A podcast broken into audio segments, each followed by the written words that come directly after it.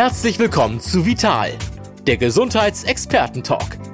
Der Talk mit Gesundheitsexperten aus allen Fachrichtungen über wichtige Basics zur Vorsorge, Heilmethoden, gesunde Ernährung, die richtige Dosis Bewegung und vieles mehr.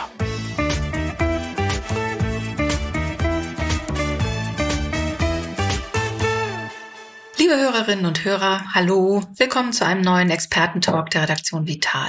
Ich bin Andrea Berning, Leiterin des Gesundheitsressorts und heute steht mal das große Thema Liebe und Partnerschaft auf dem Programm. Genauer gesagt eigentlich, wie sich beides anbahnt und was dem vielleicht alles auch im Weg stehen kann. Mit Smart Loving hat Dr. Sharon Brehm, sie ist Paartherapeutin und Love Coach in München, einen Ratgeber geschrieben, der sich genau damit befasst, wie es möglich ist, gerade in Zeiten von Online-Dates, ehrliche, liebevolle, authentische Beziehungen zu finden und auch zu führen. Wie wir also das Lieben lernen und das Wissen dann erfolgreich anwenden können. Ein Thema, das sich übrigens längst nicht nur an Singles richtet. Die Frage, wie Liebe gelingt, ist ja ein lebenslanges Thema. Das steht sowieso mal fest. Äh, Sharon Brehm produziert selbst eine Podcast-Reihe, Hello Lovers heißt sie. Und ich freue mich also, dass wir so einen Profi heute zu Gast haben und dass wir darüber sprechen können. Wir haben uns geeinigt, dass wir du sagen. Und ich bin gespannt, was die klassischen Probleme beim Daten sind und vor allem, was richtig und was wichtig ist bei Beziehungen. Hallo Sharon, schön, dass du dabei bist. Hi Andrea, schön, dass ich dabei sein darf. Und das war ja eine unglaublich schöne Ankündigung. Die geht runter wie Öl. Es soll äh, ein Gespräch voller Liebe und aber auch voller interessanter, spannender Dinge sein. Also ich bin äh, tatsächlich, jeder ist ja irgendwie betroffen. Ob Single oder nicht, das haben wir ja auch äh, eben gerade schon gehört. Ich bin gleich als erstes mal über den äh, Titel gestolpert, nicht gestolpert, aber ich habe gedacht, Smart Loving, das erinnert natürlich an Smartphone. Mhm. Und das wahrscheinlich sogar ganz bewusst, oder? Gibt es da eine, eine Verbindung, die wir kurz erwähnen könnten? Na klar gibt's hier eine Verbindung. Ich meine, mhm. das, was ein Smartphone so besonders macht, ist zum einen, dass es eigentlich die neuesten Technologien verbindet und verwendet und dass es sehr intuitiv ist. Wenn wir an alte Telefone denken, die waren irgendwie globig, die waren auch nur für eine Sache mhm. irgendwie gut. Smart Loving, den Ansatz, den ich im Buch beschreibe, der soll uns auf der einen Seite helfen, wirklich eine Beziehung anzubahnen, eine Beziehung zu finden, einen Partner, eine Partnerin zu finden, die zu uns passt.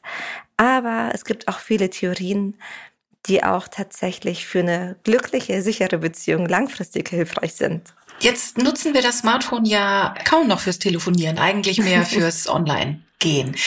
Und das Online-Dating hat doch sicherlich das Kennenlernen auch sehr verändert. Davon gehe ich mal aus. Ich weiß, ich erinnere mich an die Anfänge, diese ersten Matching-Dienste, als das aufkam, da sagten alle, das ist ja praktisch, dann wissen schon mal alle Beteiligten, dass man auf der Suche ist, ähm, hat schon mal einen Teil ausge, äh, ja rausgeworfen sozusagen, äh, der eben eventuell nicht offen ist für was Neues, wie bei so einer großen Single-Party, da stehen alle am Rand und dann geht die Musik los und naja, so. Aber das stimmt gar nicht, oder? Ich glaube, es ist fast, vielleicht ist es sogar schwieriger geworden.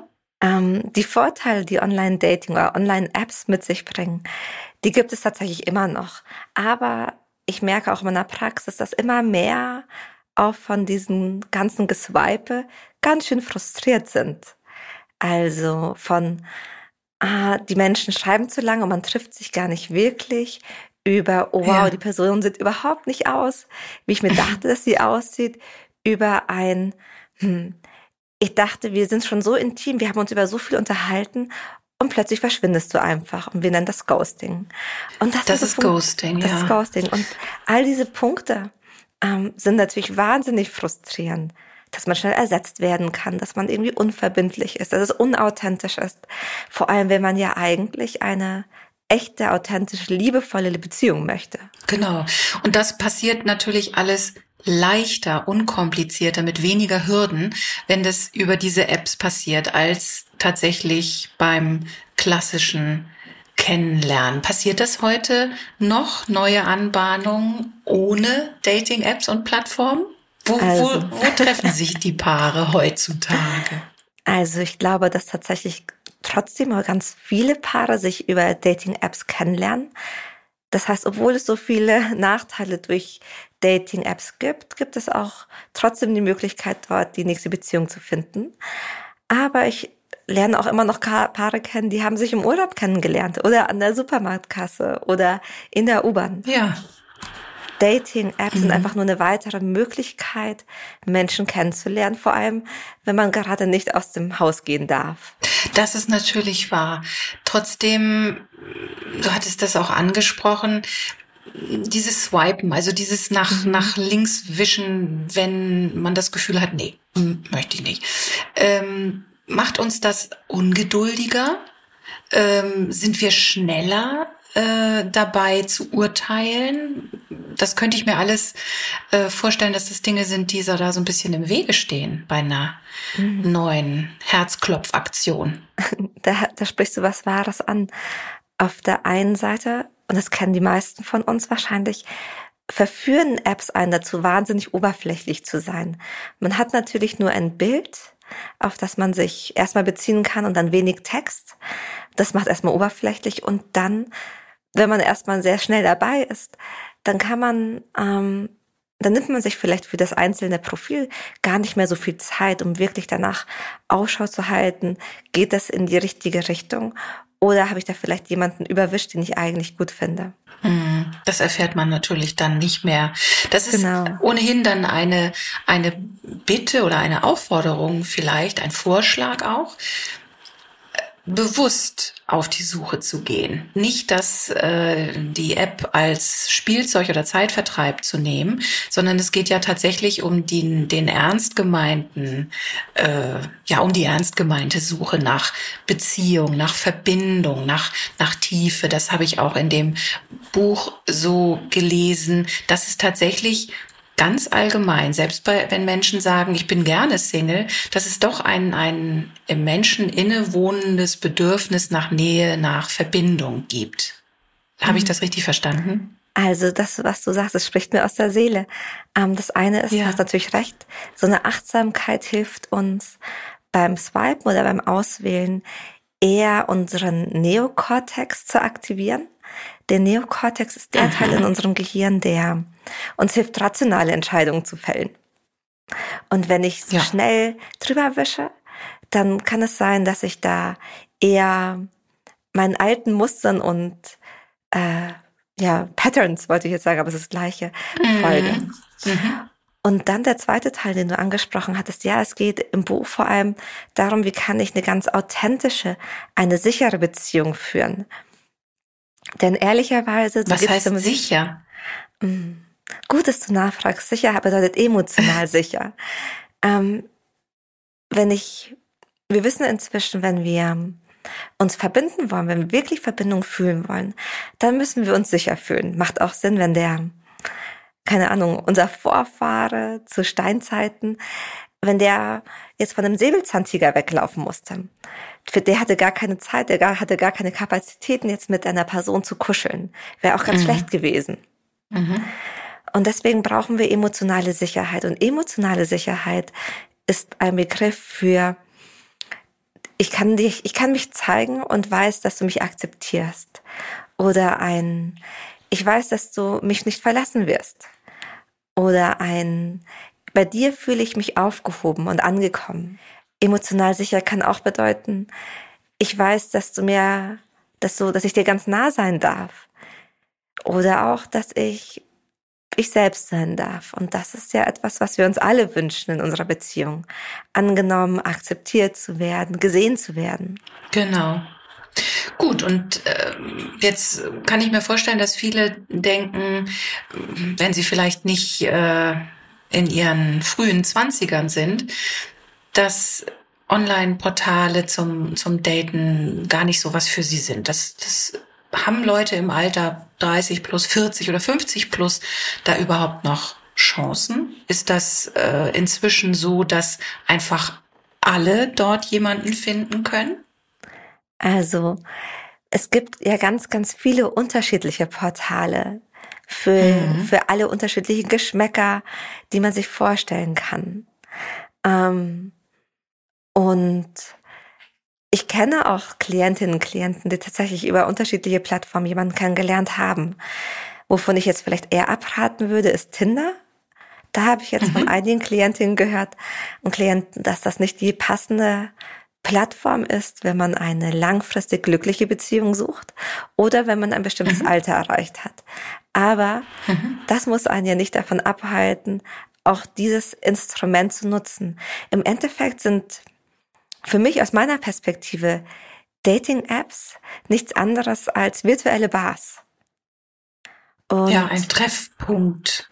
Genau, ein Treffpunkt. Und wenn mir eine Bar nicht gefällt, weil die Musik nicht gut ist oder dass die Menschen irgendwie nicht passen oder die Drinks zu teuer oder schmecken, sie schmecken nicht, dann würde ich jetzt auch nicht sagen, oh man, Bars im Generellen sind furchtbar, ja. sondern vielleicht einfach die Bar wechseln. Gehe ich einfach woanders hin. Genau. genau.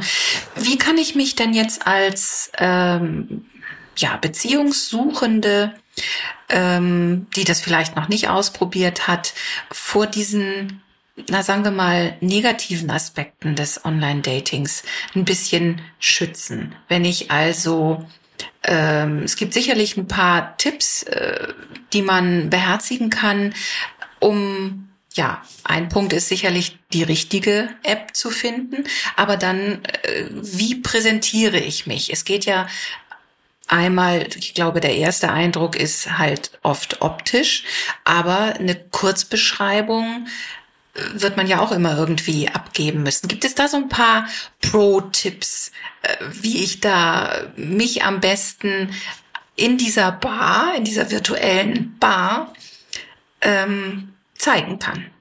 Ein erster Tipp, und den hast du bereits angesprochen, ist mit Sicherheit die passende Plattform zu finden. Also, mhm. und da kann es hilfreich sein, wenn ich Freundinnen, Freunde frage, die bereits gute Erfahrungen gemacht haben. Mich da einfach inspirieren zu lassen, macht den Einstieg oft ein bisschen leichter und nimmt auch erste Hürden und erste Ängste. Ein zweiter Punkt, ähm, um sich sicher und gut zu fühlen, ist, mm, tatsächlich sehr achtsam damit umzugehen. Ich weiß, manchmal verführen Dating-Apps dazu, einfach durchzuwischen, weil es so spannend ist, die Profile zu sehen. Mhm. Ähm, aber wenn ich wirklich daran interessiert bin, jemanden kennenzulernen, dann darf ich mir da Zeit nehmen. Mhm. Ähm, denn, und vielleicht klingt dieser Gedanke ganz spannend, Vielleicht ist es das letzte Mal, dass ich auf einer dieser Dating-Apps sein werde für eine lange Zeit. Ja, idealerweise. Das denkt man vielleicht nicht. Genau. Ähm, nun gibt es Dinge, die ich da preisgeben muss mhm. oder auch möchte. Wie, wie, äh, ich kann mir vorstellen, dass ich mich selbst erstmal ein bisschen besser kennenlernen muss oder mich selbst kennen muss, kennenlernen. Vielleicht weiß ich genau, wie ich mich beschreiben kann. Aber hat das nicht auch eine, ja, eine Berechtigung? Also, was du ansprichst, das führt mich in zwei Richtungen. Das mhm. eine ist Richtung Selbstreflexion, aber darüber könnten wir ganz viele Fragen stellen. Mhm, oder ganz viele, und ich könnte ganz viel darüber erzählen. So Selbstreflexion, ja. wer bin ich eigentlich? Mhm. Zum Profiltext selbst und auch zum Foto kann ich aber auf alle Fälle raten, zu versuchen, ein authentisches Bild zu, von sich preiszugeben. Ich weiß, durch, durch Filter und die Anonymität des Internets fällt es so leicht, in die Falle zu tappen, ein ganz anderes Bild von sich zeigen und präsentieren zu wollen. Aber wenn wir ehrlich sind, sollten Dating-Apps überhaupt die Suche nach einem passenden Menschen ja nicht so sein, als wäre man im Supermarkt.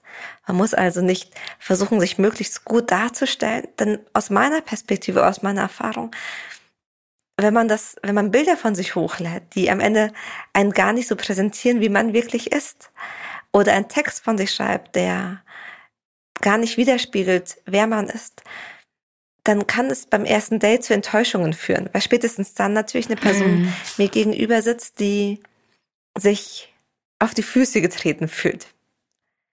Und dann ja, das kann man sich ja auch vorstellen, wenn man selbst gegen, ja. das Gegenüber nicht wiedererkennt von dem, ja. was man gelesen hat. Das kann einem ja in beiden Richtungen passieren. Hm. Genau, da ist dann gleich so ein Misstrauen. Auf der anderen Seite kann ich es verstehen, weil man eben glaubt, oh Gott, die Welt ist so oberflächlich. Ähm, ich muss doch bestimmte Kriterien erfüllen, sonst findet mich nie jemand gut. Mhm. Mein Gedanke ist. Ja, ja das. Äh, was ist dein Gedanke? Erzähl mir von deinem Gedanken, Andrea. Ich äh, habe daran gedacht, dass bestimmt jeder in seinem Umfeld äh, jemanden kennt, der einfach niemanden findet. So, so, so Dauersingles im, im Freundekreis, wo man immer denkt, das verstehe ich nicht, das ist doch eine tolle Frau, ist ein toller Mann, freundlich, nett, gut aussehend, intelligent, an dem ist nichts, an der ist nichts falsch und trotzdem bleiben die alleine oder, oder erleben eine Enttäuschung nach der anderen. Da passieren doch Muster offensichtlich. Mhm. Was, was ist da los? Wie kann es sein, dass man vielleicht immer wieder an der gleich, an dem gleichen Typ Mensch hängen bleibt oder warum schaffen es manche nicht, eine Beziehung zu führen, die sie sich wünschen oder eine Beziehung zu finden? Mm, das ist eine total wichtige Frage und ich glaube, da können ganz viele mitgehen, die das vielleicht sogar von sich selbst kennen, nicht nur von ihren Freundinnen und Freunden. Mhm. Mhm. Und hier kommt auch der Punkt Selbstreflexion. Genau. Ganz oft liegt es nämlich gar nicht darum, dass Person A wirklich einen ultimativen Fehler mit sich bringt und deswegen nicht liebenswert genug sei. ähm, Vielmehr verrennen wir uns manchmal in bestimmte Beziehungsdynamiken und das liegt auch an unserem Bindungsstil. Aha. Und soll ich mehr darüber erzählen? Ja, gerne. Ich habe das im Buch gelesen. Da gibt es vier verschiedene äh, ja, Typen, die du da mhm. beschreibst. Das, äh, ich glaube, das und das Buch, ähm, das hat ja auch äh, ja richtig ein Selbsttestteil und so weiter. Mhm. Ich glaube, das ist, da finden sich tatsächlich, was du eben sagtest, ganz viele Menschen wieder und das gehört dazu, sich kennenzulernen und sich richtig, ja, dann, also zu wissen, wer bin ich, was bin ich, was brauche ich oder was, was tut mir gut? Was möchte ich von meinem Partner, von meiner Partnerin? Was, ja, was tut mir gut? Ich glaube, das ist äh, der Punkt. Also, Du sollst es ja eigentlich erklären, nicht ich. Also bitte. Aber du machst es so wunderbar. Also du hast recht, es gibt vier Bindungstypen.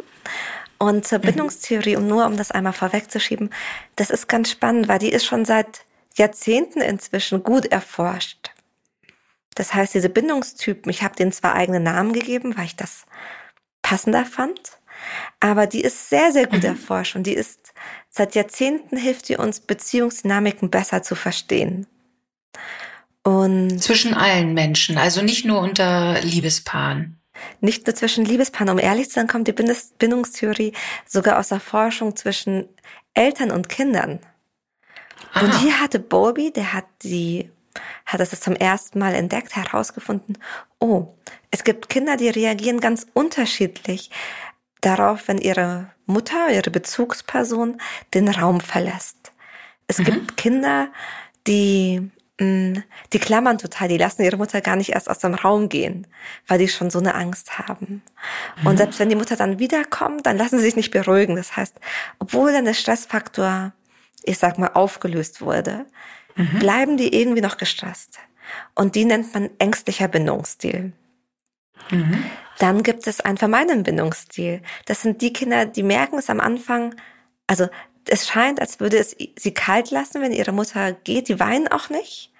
Mhm. Es sind vielleicht auch Kinder, die gelernt haben, dass sie nicht weinen, dass es überhaupt nichts bringt zu weinen. Aber trotzdem merkt man, die hören auf zu spielen und wenn die Mutter wieder kommt, dann bleiben die trotzdem irgendwie kühl und reserviert. Also die kommen nicht wieder in so einen angenehmen, entspannten Zustand. Dann gibt mhm. es Kinder, die haben von beiden Aspekten, also Dinge. Die ja. sind dann desorganisiert oder ängstlich vermeidend. Und es gibt Kinder, die sind sicher gebunden. Das heißt, wenn die Mutter geht, dann können die es aushalten. Das ist für die natürlich im ersten Augenblick auch irritierend, aber die können dann trotzdem weiterspielen. Und wenn die Mutter wieder kommt, dann sind die auch wieder bereit, neugierig zu sein oder zu spielen oder an der Welt interessiert. Und Sue Johnson dann hat, hat, hat dann herausgefunden, diese Bindungsbotschaften, die lassen sich auch auf unsere Beziehungsdynamiken übertragen. Und das sind, und vielleicht kennt es das ein oder andere Paar, das sind oft so Botschaften wie, ja, bin ich dir überhaupt wichtig? Kann ich dir, kann ich überhaupt was richtig machen? Hörst du mich mhm. überhaupt? Siehst du mich überhaupt? Ich kann dir überhaupt nicht vertrauen. Wenn immer das Sätze sind, die fallen, dann sind es eigentlich Bindungsthemen, die dahinter stehen und vielleicht gar nicht die ah. Zahnbürste oder irgendwas anderes. Ja. Und es macht Okay, also das, was wir als Kind gelernt haben, oder wie, nee, wir haben es gar nicht gelernt, aber als Kind haben wir schon so uns verhalten und das mhm. prägt uns und das nehmen wir mit ins mhm. spätere Leben. Das ist ja eigentlich ganz nachvollziehbar. Genau, mhm. das sind so unsere Blueprints, die, die Sachen, die wir als mhm. allererstes über Beziehungen, über Nähe, über Distanz kennengelernt haben. Und natürlich prägen unseren Bindungsstil nicht nur unsere Eltern oder unsere Großeltern, wenn es Bezugspersonen waren, sondern auch spätere Beziehungen. Und all ja. die Erfahrungen, die ich mache, die führen eben dazu, dass ich ein bestimmtes Bild von Beziehung habe und ein bestimmtes Bild von meinem Herzen, also von Herzensmenschen im Generellen. Kann ich anderen Menschen vertrauen? Kann ich mich anderen Menschen anvertrauen? Darf ich mich zeigen? Werde ich eingeengt? Werde ich unterdrückt? Werde ich kontrolliert? Werde ich akzeptiert? All diese Erfahrungen sammeln wir nach und nach und nach. Und das führt dann dazu, dass wir dann auch in den nächsten Beziehungen in bestimmte Muster tappen. Okay, und das ist natürlich gut, die zu kennen, um eventuell in diese Falle nicht tappen zu können. Also wie, wie erfahre ich, ähm, zu was für einem Bindungsstil ich tendiere oder was, wie, wie ich. Gibt es da so ein paar Stich, Worte, die man sich merken kann? Also, es gibt natürlich einen Test, den kann man machen. Aber ich möchte gerne auch einfach die Bindungstypen nochmal beschreiben, wie ich sie erlebe. Und auch beschreibe, dann kann man, glaube ich, besser verstehen, was braucht man und wie tick ich eigentlich. Ja, es gibt zum Beispiel gerne. Leader. Das sind, ist dieser ängstliche Bindungsstil. Wenn du ein Leader bist, dann ist auf der einen Seite sowas ganz Romantisches, sowas ganz Loyales. Du würdest wahrscheinlich für die Menschen, die dir wichtig sind, unendlich weit gehen. Und mhm. was du auch hast, da sind auch Wünsche, da sind auch ganz, das ist eine ganz große Klarheit. Und das sind tolle Eigenschaften. Wenn du jetzt aber, wenn er etwas, wenn er aber die andere Person auf Distanz geht, dann ist das oft etwas, was vielen Liedern Angst macht. Distanz bedeutet für Liebe, oh oh, Vielleicht liebst du mich nicht mehr, vielleicht bin ich dir nicht mehr wichtig genug, vielleicht siehst du mich nicht mehr. Und dann neigen die dazu, ein bisschen zu klammern oder vielleicht Vorhaltungen zu machen, Vorwürfe, kritisch zu sein, ähm, eifersüchtig zu sein. Ähm, und das wiederum führt natürlich bei der anderen Person zu, zu anderen Themen, fühlt sich dann vielleicht nämlich auch mhm. nicht wahrgenommen. Und gerade wenn ich mhm. als Leader einen Rebel date, kann das schon mal zu einer Katz-Maus-Dynamik führen. Ein Rebel. Ah, okay. Also nochmal, noch mal kurz beim Leader. Leader und der Leader wirkt dann offensichtlich nicht ängstlich, hat aber so ein Verhaltensmuster. Genau. Und das ist, glaube ich, ganz wichtig zu sagen, weil das, und das war auch ein Grund, warum ich die, den anderen Namen gegeben habe, weil ein Leader, wenn du dem mhm. im Alltag begegnest, das sind oft überhaupt nicht ängstliche Typen. Im ja. Sinne von, ich traue mir Dinge nicht zu. Das kann natürlich auch sein, das kann was Persönlichkeits, also einfach von der Person abhängig mhm. sein. Aber per se müssen das gar nicht Menschen sein, die vor allem allem Angst haben. Aber wenn die mhm. eben eine Verlustangst haben, wenn die Angst haben, dass du weggehst, dass du sie ersetzt, mhm. dass du sie nicht mehr gut mhm. findest, dann mhm. werden die total, oh, das erschrickt die. Das ist ja, für, die ein, ja. für die ein Trigger, ein Moment von, oh, oh, das ist nicht gut, das ist Gefahr. Und dann greifen die dann, dann eben zu bestimmten Schutzmechanismen. Zu welchen zum Beispiel? Zum Beispiel eben zu klammern.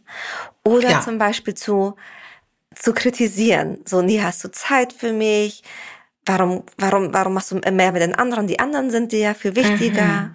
Mhm. Mhm. Die sind dann vielleicht eifersüchtig. Die neigen aber gleichzeitig auch dazu, ihren Partner, ihre Partnerin zu idealisieren. Mhm.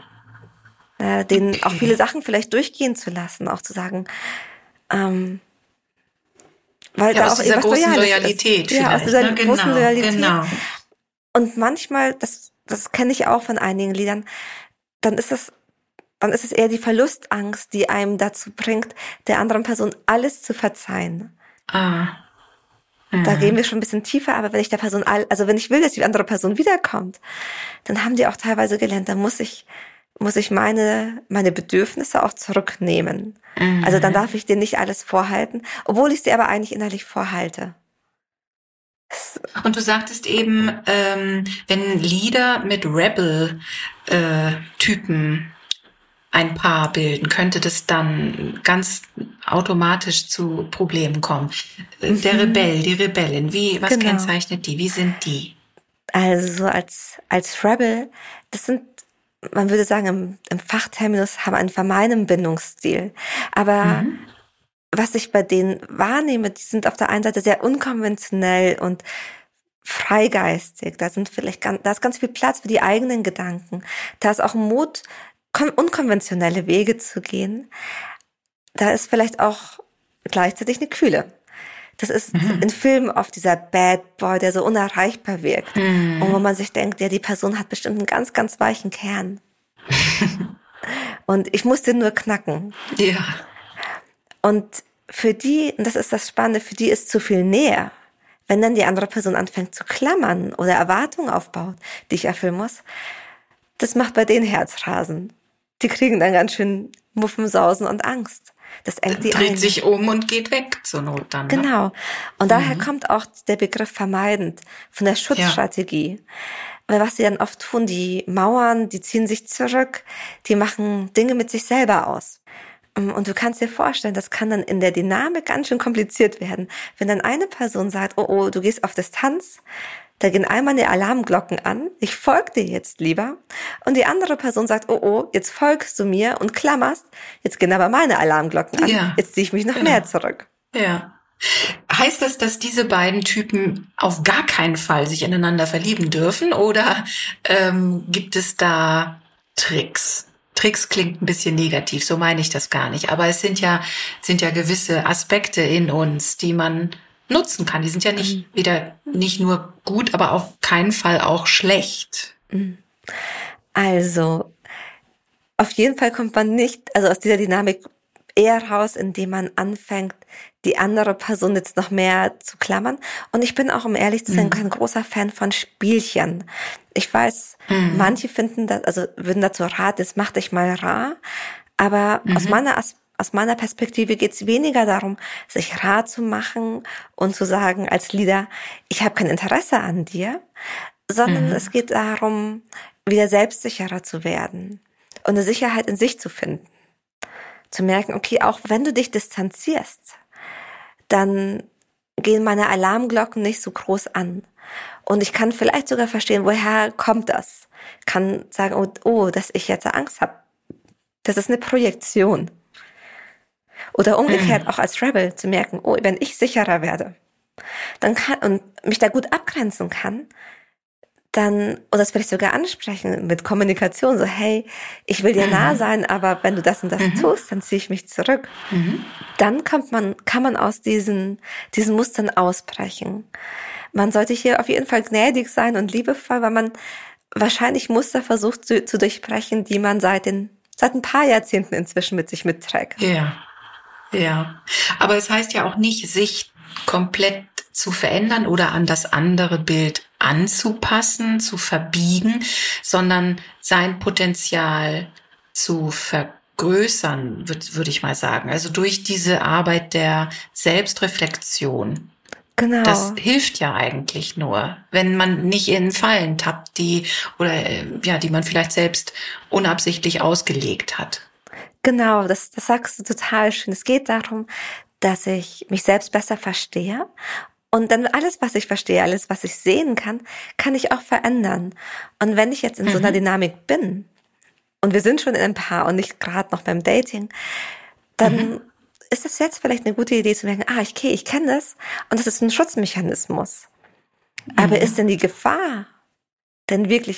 ist es denn wirklich mhm. so, dass die andere Person jetzt geht?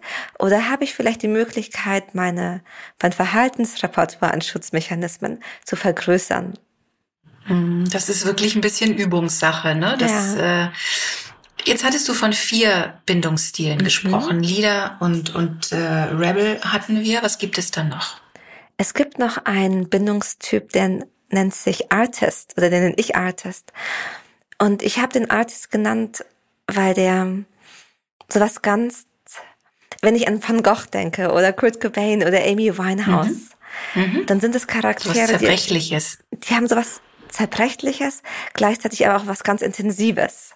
Die haben auf der einen Seite mhm. so etwas, ich liebe dich total, aber wenn du mir zu nahe kommst, dann kriege ich auch Angst. Mhm. Und man würde im Medizinischen sagen, das ist ängstlich vermeidend. Also die haben quasi mhm. Eigenschaften von beiden Charakteren. Auf der einen Seite diesen Wunsch nach Liebe und Verbindung und nach Nähe. Aber gleichzeitig haben sie auch gelernt, oh, oh, Nähe kann auch bedeuten Gefahr. Mhm. Und das macht es manchmal kompliziert für beide Parteien, für beide Seiten. Aber da ist trotzdem so was ganz Liebevolles. Was da mitschwingt im Artist ist so eine unglaubliche, unglaubliche Lebendigkeit, gerade weil es zwischen mhm. den verschiedenen Polen so schwankt. Ähm, Artists, wenn sie einen lieben, ähm, und das ist manchmal ein bisschen das Problem, die lieben so lange und merken gar nicht, dass ihre eigenen Grenzen überschritten werden oder ah. dass sie, dass sie das zu spät merken und dann haben sie oft gelernt, oh, da muss ich komplett Abstand bilden. Ich habe nicht gelernt, dass ich mhm. dir sagen darf, oh, ich kann diese Erwartung nicht erfüllen, ich kann das kommunizieren, das ist mir zu viel, zu wenig, was auch immer. Ähm, mhm. Ähm, auch meistens in der Kindheit oder in früheren Beziehungen verwurzelt. Ähm, aber das macht den Artist aus. Die vierte Persönlichkeit, die nennt sich Healer. Das ist dieser sichere Bindungsstil. Das sind Menschen, die haben oft etwas in sich Ruhendes, die also ein ganz gesundes Selbstbewusstsein. Nicht, dass die, das ist nicht, dass sie sagen, ich bin der Allerbeste, die Allerbeste und ich stehe über den Dingen. Ganz im Gegenteil, die kennen ihre ihre Themen schon auch sehr gut. Aber wenn jetzt mhm. ein Rebel auf Abstand gehen würde, dann würden sie das nicht persönlich nehmen, sondern können es gut bei der anderen mhm. Person lassen. Oder wenn ein Leader klammert, dann können sie sagen, okay, das ist das, was die andere Person braucht. Ich kann aber eine gesunde Grenze setzen. Und das Spannende an diesem mhm. sicheren Bindungsstil, wenn man sich darauf einlässt, ähm, dann hat man die Möglichkeit, dann selber auch sicherer zu werden, auch da andere Verhaltensweisen, Kommunikations Kommunikationsmuster zu lernen. Und deswegen nenne ich diesen Bindungsstil Healer, weil er eben, wenn wir mit mhm. ihm zusammen sind, die Möglichkeit hat, uns zu zeigen, oh, so geht Beziehung auch. Das kann Beziehung auch bedeuten. Ja. Das Problem, mhm. weil für viele Healer ist manchmal ein bisschen, dass sie gerade in jungen Jahren ein bisschen, ich sag mal, übersehen werden oder als langweilig gelten. Wir können da die Schuld Hollywood und Filmen geben, ähm, mhm. weil die es oft idealisieren, diese Beziehung zwischen Leader und Rebel und diesem Unerreichbaren mhm. oder diesem. Und dann wirkt so ein sicherer Bindungsstil, der sich davon der von wenig Drama mitgeht oder vielleicht auch kein Drama produzieren ja. möchte, der sich davon bewusst distanziert, mhm. ein bisschen langweilig. Das ist natürlich schade, wenn, ja. wenn die Lösung so nah ist, aber wir sie nicht sehen vor dem Auge. Ja. Und dann muss man natürlich auch sagen, wenn ich einen unsicheren Bindungsstil habe, dann sagt mir manchmal auch mein Kopf, das ist langweilig, weil es diese emotionale Sicherheit gar nicht kennt. Das fühlt sich befremdlich an. Mhm. Und dann ist langweilig eine super ein super Weg von unserem Gehirn, uns zu sagen, nee, nee, das wollen wir nicht. Wir kennen das nicht. Weil für unser Gehirn ist alles, was wir kennen, immer ein bisschen leichter. Und deswegen tappen wir auch immer wieder in diese Muster. Diese, unser Gehirn mag es mhm. ja, wenn mhm. es Dinge kennt und wenn es Dinge automatisch ablaufen lassen kann. Ich meine, die meisten von uns wissen ja, oh Mann, wir sind in dem einen oder anderen Muster. Ein guter Grund, in diesem Muster zu bleiben, ist, dass es ressourcenschonend für unser Gehirn ist. Das kann nämlich dann andere tolle Sachen machen. Ja, ist das der Grund, weshalb manche, äh, die lange nach einer äh, Partnerschaft suchen, immer wieder an einen bestimmten Typ Menschen geraten? Also ich, ich, äh, meinetwegen, ich stehe total auf den Surfer-Typ oder den intellektuellen Rollkragenträger und nie finde ich, das, was ich doch in den Liebesfilmen, die ich so gerne sehe, äh, immer erlebe und wo ich denke, ja genau, so möchte ich das auch haben. Das ist, das ist die Falle, die da Ge passiert. Das sind unsere, unsere Muster, die nicht hinterfragt wurden, aus denen ich nicht lerne.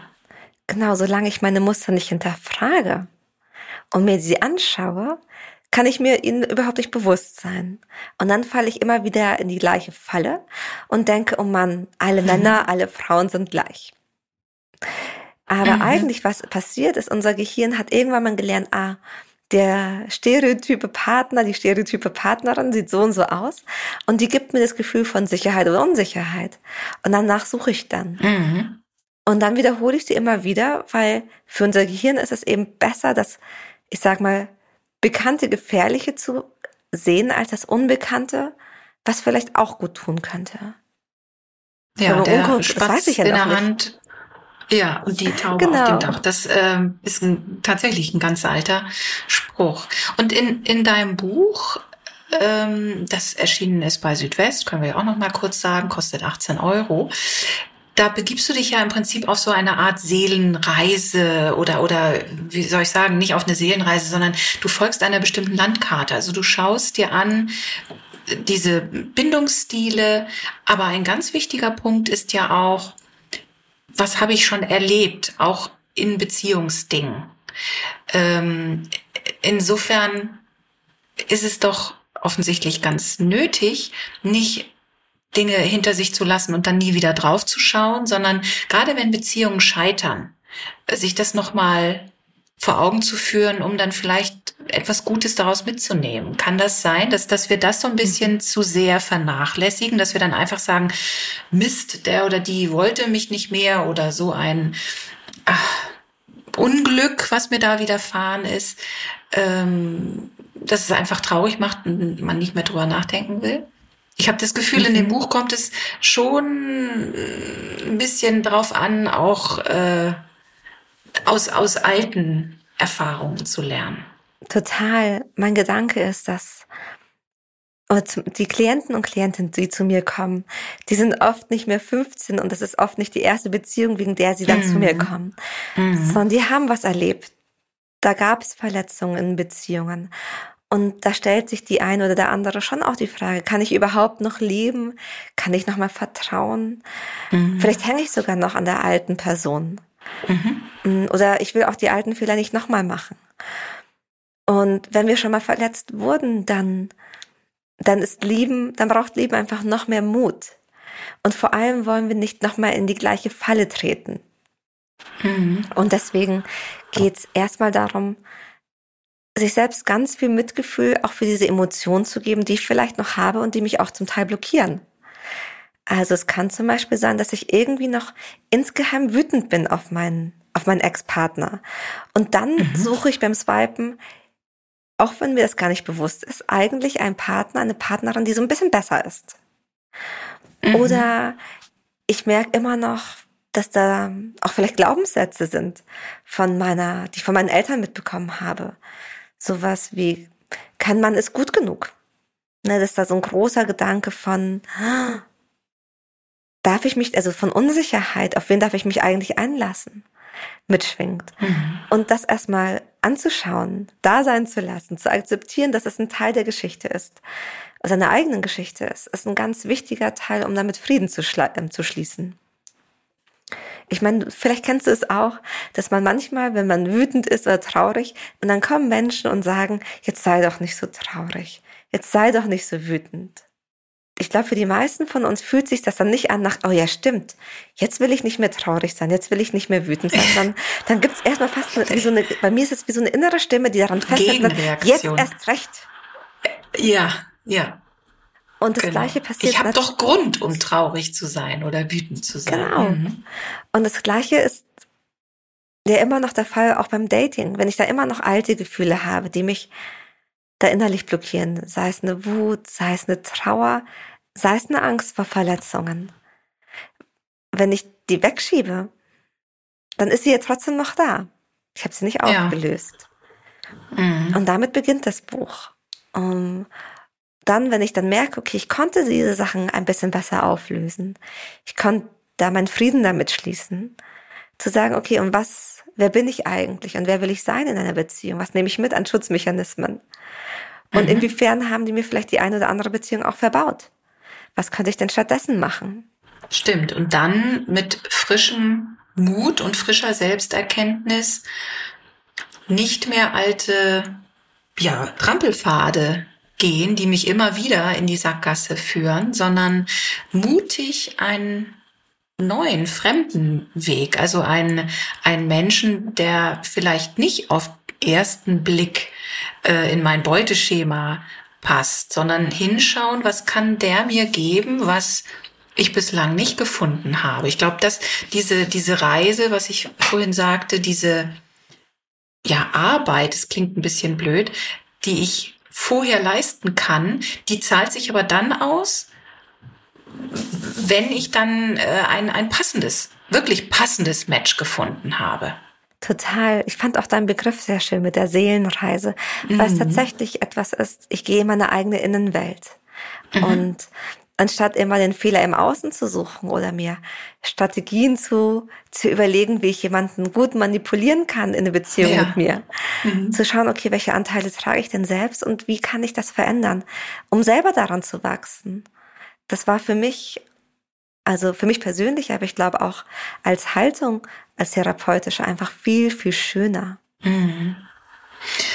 Und das Thema kann man lieben lernen. Ich meine, das ist, das kann ja kein Grundrezept, kein einfaches geben. Aber ähm, diese Arbeit an sich selbst, diese Selbsterkenntnis, Selbstreflexion, mh, hm, was hat das für eine, für eine, für einen Stellenwert in dem Alltag dann?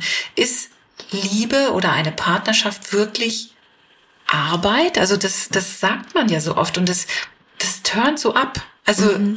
denkt man so, naja, es soll doch leicht sein. Das ist doch das, was, was so toll ist. Wie, wie kann man das auflösen? Am Anfang hattest du mich ja gefragt, warum heißt das Buch Smart Loving? Ja. Und ein wichtiger Punkt ist tatsächlich, dass diese Bindungstheorie und auch diese Innenschau Leben viel intuitiver und leichter macht. Mhm. Also, wenn ich verstehe, was die andere Person vielleicht triggert und wie sie darauf reagiert und warum sie darauf reagiert. Mhm. Oder umgekehrt, was bei mir passiert, wenn ich verstehe, wie ich mit Emotionen gut umgehen kann oder auf eine Art und Weise umgehen kann, dass es konstruktiv wird und ich sie vielleicht sogar für unsere Kommunikation nutzen kann. Ich erlebe von vielen, dass das sich anfühlt wie, ah, da rieselt wie Schuppen von den Augen, das macht ja. wie Klick und plötzlich ist es mhm. viel intuitiver. Mhm. Und dann ist Beziehung nicht mehr ein Kampf, weil ich dann nicht mehr versuche, zwei verschiedene, also so meine Perspektive und meine Ängste und meine Wünsche und Bedürfnisse auf dich drüber zu stülpen und die andere Person mhm. wehrt sich so dagegen. Genau, da kann man ja die ganze Zeit kämpfen. Genau, dann wird's anstrengend. Aber wenn da mhm. Verständnis mhm. ist, dann geht's ein bisschen leichter. Trotzdem muss ich natürlich hier fairerweise dazu sagen, dass Beziehungen grundsätzlich immer auch Pflege brauchen. Also nur weil ich jetzt den perfekten ja. Partner, die perfekte Partnerin in Anführungsstrichen gefunden habe, wobei ich nicht perfekt oder vielleicht passender, den passenden Partner, ja. die passende Partnerin gefunden habe, ähm, all, dann braucht es trotzdem Pflege dann will die mhm. andere Person trotzdem so ein bisschen wie stelle ich meinen mhm. stelle ich mir jemanden an, dann hat der ein super Bewerbungsgespräch hingelegt und dann arbeitet mhm. die Person nicht mehr. Wäre auch du. Mhm. So geht's ja auch nicht, nee. Nee. Und aber ehrlicherweise ist Beziehungspflege ja auch was Schönes. Also ja, die meisten ja, wie, macht es Spaß, wie auch Haut- und Körperpflege, was Schönes. Genau. Ja, zum Beispiel. Genau. Es macht ja mhm. Spaß, guten, gute Gespräche zu haben, guten Sex zu mhm. haben, zu wissen, hey, mit uns beiden, das funktioniert ganz gut. Das macht den meisten Menschen erstmal Spaß. Ja, und dazu ist es dann eben wichtig zu wissen, dass dieses Gegeneinander kämpfen, das führt äh, zu nichts. Das führt nicht oder zu, das führt zu viel, aber nicht zu dem, was man möchte. Und diesen, den oder die passende, richtige zu finden, ist eine Sache, aber dazu muss ich auch für mich wissen, was das Richtige und Passende ist und mich auch immer wieder ein bisschen hinterfragen, bisschen tolerant sein, bisschen selbst Fürsorge, Selbstmitgefühl, das sind Dinge, die da, glaube ich, ganz groß geschrieben werden, oder? Total. Also, wir hatten es, ich mache es mal ein Beispiel von einem Lieder, dann ist es vielleicht bildlicher. Ja. Wenn ich merke, meine Angst ist eigentlich verlassen zu werden oder meine Angst ist, dass du dich distanzierst von mir, dann kann ich es mir natürlich schwer machen, wenn ich mir einen Partner, eine Partnerin suche, die ganz viel Autonomie braucht. Weil ich mhm. dann dauernd in so einer Angst bin. Zu merken, oh, das ist aber schon auch herausfordernd für mich, kann ein sehr selbst mitfühlender Akt sein. Auch der Umgang mit mhm. den eigenen Gefühlen überhaupt mal wahrzunehmen. Oh, wenn ich so nörgelig bin, dann bin ich gar nicht wütend, sondern ich bin eigentlich, ja, ich habe Angst, dass ich dir nicht wichtig genug bin ist ja ein ganz mhm. reflektiver und selbstmitfühlender Ansatz, weil, und dann merke ich, ah, da ist eine Angst.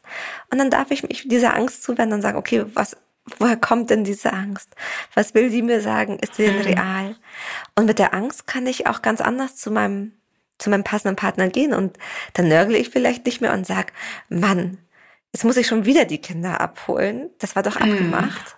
Sondern, hey, wenn ich, wenn du mir so kurz absagst und ich dann die ganze Arbeit alleine machen muss, dann habe ich so Angst, dass das, was ich sage, dir total egal ist. Und nicht nur, was ich mhm. sage, sondern dass ich dir egal bin. Und, und wenn ich dir egal bin, ja, dann vielleicht, vielleicht verlässt du mich dann. Das, ich war, eigentlich weiß ich mhm. objektiv, dass das un, unwahrscheinlich ist. Aber irgendwie holt mhm. dein, dieses Verhalten meine Angst auf, aufs Tableau. Und dann haben wir eine ganz andere mhm ganz andere Gesprächskultur, weil dann kann die andere Person nicht sagen, na jetzt hab dich doch nicht so, ich nur einmal oder ich mache das doch sonst alles so gut und verteidigt sich, sondern ach so, mhm. Ich wusste nicht, dass das für dich echt ein ja. Thema ist. Ja, und schon klingt es nicht mehr nach Arbeit, was vielleicht im Zweifel lästig ist und, mhm. und man vermeiden möchte, sondern das ist einfach Auseinandersetzung miteinander.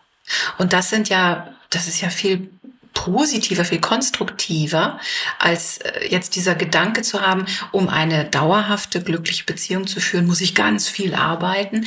Nein, ich muss einfach aufmerksam bleiben. Mhm. Stimmt's? Total. Und so wie du sagst, ich würde sogar ergänzen Heilung.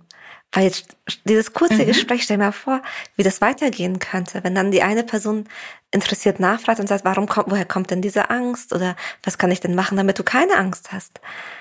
dann gibt es da wahrscheinlich einen Teil, der sagt, wow, und jetzt könnte ich endlich sagen, dass ich Angst habe und die andere Person nimmt es ernst. Oder, ja. oh wow, ich merke diese Angst, die kommt ganz anders her. Aber heute mit dem Menschen, den ich jetzt zusammen ist, muss ich die gar nicht haben und dann fühlt sich das nach Heilung an. Mhm. Das ist das Geheimnis glücklicher Paare, kann ich mir vorstellen, ja. die einander heilen können, ohne sich dafür groß angestrengt zu haben, mhm. sondern weil sie ihre Muster gut vielleicht gut kennen und, und aufeinander, ja, abgestimmt haben. Genau. aufeinander und, nicht ignoriert haben. Und umso mehr ich von diesen schönen Momenten habe, umso langfristig glücklicher bin ich. Und das öffnet ja ganz viele Türen. Das öffnet ja Türen, um über, keine Ahnung, beim Sex wünsche ich mir das und das zu reden oder auch, mhm. oh, ich habe meinen Job verloren oder andere, andere Krisen zu bewältigen, die das Leben einem mhm. ja dauernd und immer wieder zwischen die Beine schmeißt. Das, ja, das gehört ja dazu, die können wir nicht ja, wegschmeißen. Ja, aber natürlich. so eine sichere ja. Beziehung, oder wegschieben, aber so eine sichere Beziehung, die gibt uns schon auch Kraft. Und das und deswegen war es mir so mhm. wichtig zu sagen, wie finde ich, also wenn ich schon mal anfange zu suchen, dann vielleicht nach einem Menschen, mhm. wo sich Beziehung nach Kraftort anfühlt. Das ist schön, ja. Ich wollte eigentlich, ich hatte mir aufgeschrieben, dass ich noch frage, ähm, so eine kleine Anleitung fürs erste Date. Aber ich habe jetzt eher den Eindruck, dass dieses sich selbst kennenlernen, sich, sich seiner Muster bewusst werden, dass das eigentlich dann dazu führt, dass ich die Ausstrahlung habe, die dann auch denjenigen anzieht, der damit was anfangen kann. Das mhm. ist, glaube ich, diese Authentizität, die, die ja auch für dein Buch ganz, ganz wichtig ist oder die, die dir äh, am Herzen liegt, dass das dann einfach automatisch passiert. Dann braucht man sich gar keine, gar keine kleine Liste schreiben. So, also No-Go beim ersten Date ist dies und das und da stattdessen solltest du unbedingt sowas sagen. dass diese ganze, diese Spielchen, dieses Verstellen, das wird gar nicht passieren, wenn diese ja, wenn, wenn das, wenn die Selbstreflexion ähm, alles, alle Blätter, die irgendetwas verbergen, äh, abgezupft hat. Also so geht's zumindest mir und auch meinen Klientinnen zu merken, mhm. in dem Augenblick, wo ich selber mich selbst besser verstehe und auch nicht mehr nach dem suche, was mir vielleicht die Medien vorgeschrieben haben oder das, was ich aus meinen alten Mustern so mitnehme, sondern bewusst jemanden suche, mhm. mit dem mhm. ich mich authentisch und sicher fühlen kann, dann hat man einen anderen mhm. Kompass. Und das ist, weil du hattest am Anfang auch gefragt, ja, was kann ich denn machen, um mich sicher zu fühlen, um sicher zu sein bei so einem ersten mhm. Date? Ich glaube mhm. tatsächlich geht es ganz viel um in Anführungsstrichen Vorbereitung im Sinne von, ich erkenne mich selbst und erkenne, was sind denn die Sachen, die mir wirklich, die sich in Anführungsstrichen emotional ja. gefährlich anfühlen. Mhm. Wahnsinn. Ein tolles Schlusswort, liebe Sharon. Vielen, vielen Dank für diese super interessante Folge. Liebe Zuhörerinnen und Zuhörer, vielen Dank für eure Zeit. Das war's wieder mal. Ich verabschiede mich und wünsche uns allen noch viele wunderschöne, beglückende Herzklopfmomente und Sicherheit im gemeinsamen Leben. Also, wiederhören.